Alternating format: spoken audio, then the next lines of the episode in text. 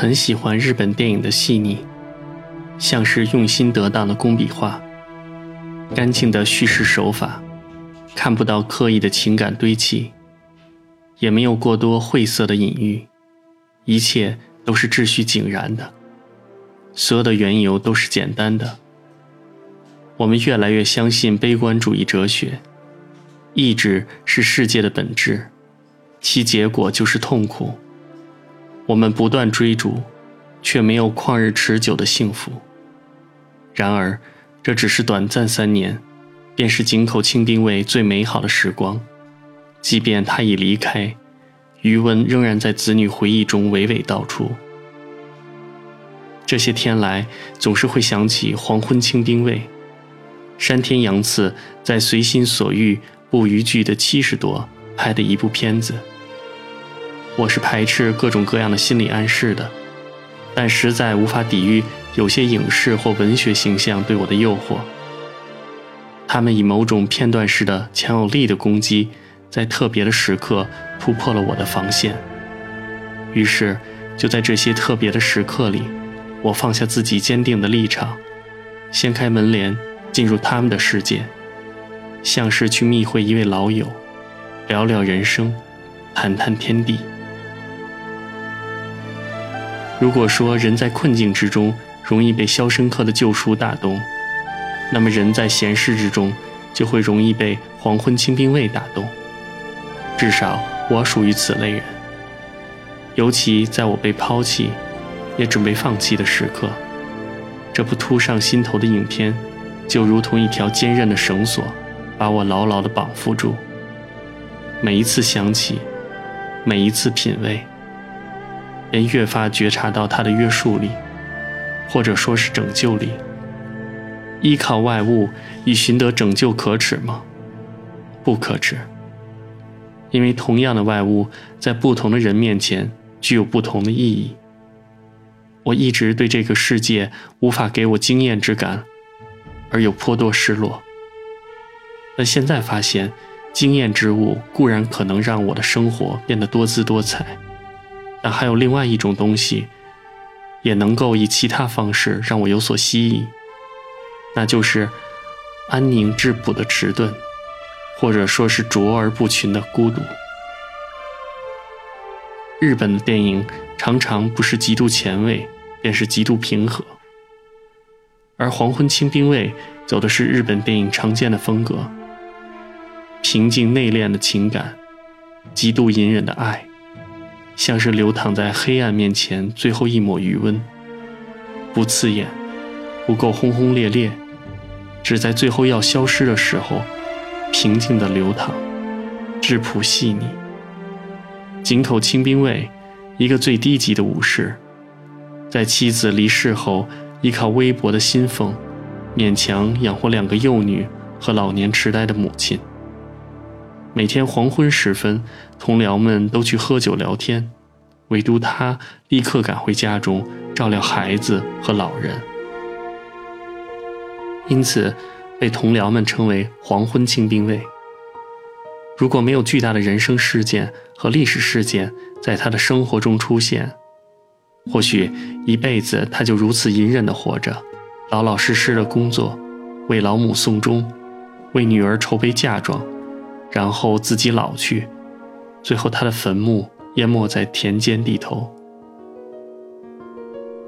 我宁愿当他的生活是纯粹的真实，去努力感受他的爱恨，因为我到此依然体会到了他之于我的相似性和提点性。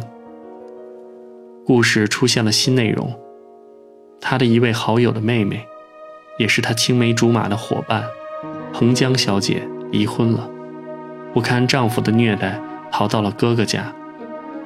彭江时常去井口家串门，很得孩子们的喜爱，甚至连井口那无法认得自己儿子的老母，也能立刻叫出彭江的名字。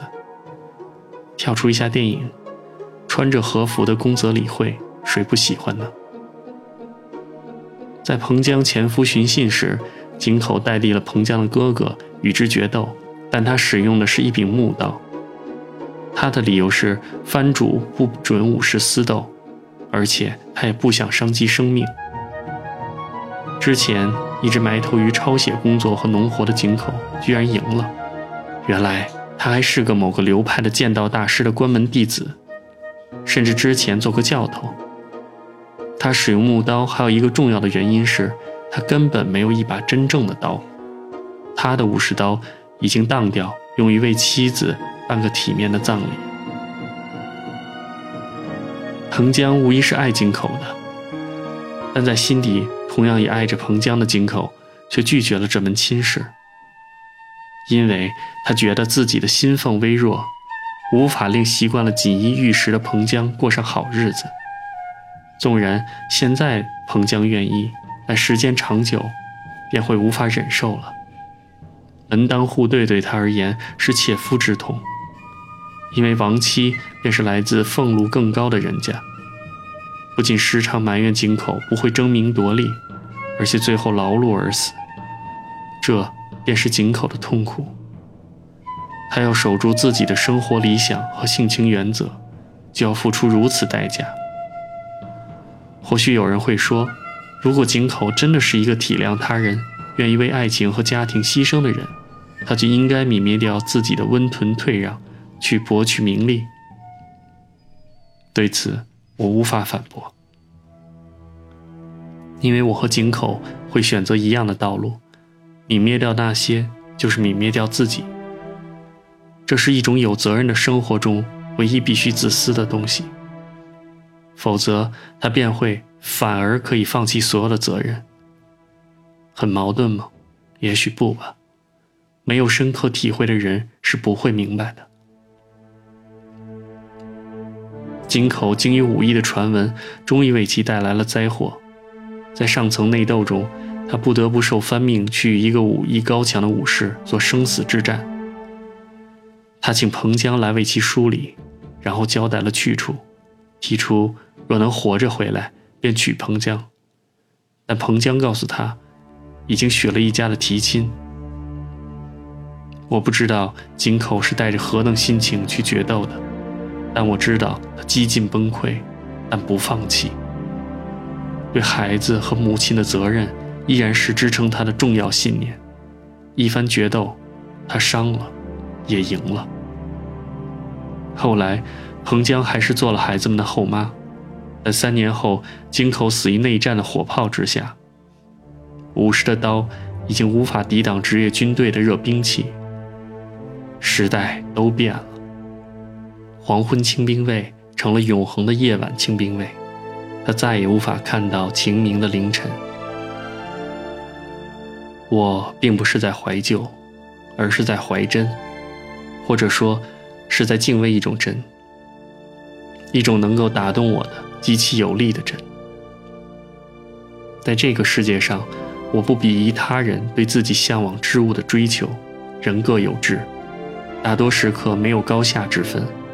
如此显得我在很多世俗的时刻丧失了立场和判断，丧失了贵贱对错之分。但我依然的迂腐认为，那些东西无论具有多么崇高伟大的存在理由，无论具有多么不可辩驳的至高价值。对我而言，都是身外之物。我以我自己的方式，爱孩子，爱父母，爱他人，和爱国家，就像黄昏清兵卫一样，收起争强好胜之心，哪怕被欺压，被不公对待，只要能够让我守住自己的生活底线，那么都可以接受。而我也明白，为了这些底线，如果有所需要。我一样会在艰难的抉择之后，毅然决然地去面对，哪怕舍弃自己的生命，也在所不惜。如此，我只希望将来如果我有儿女的话，会如井口的女儿一般，理解并爱着他们迂腐的父亲，不会埋怨我没有开着奔驰宝马送他们上学，不会埋怨我在他们找工作的时候袖手旁观。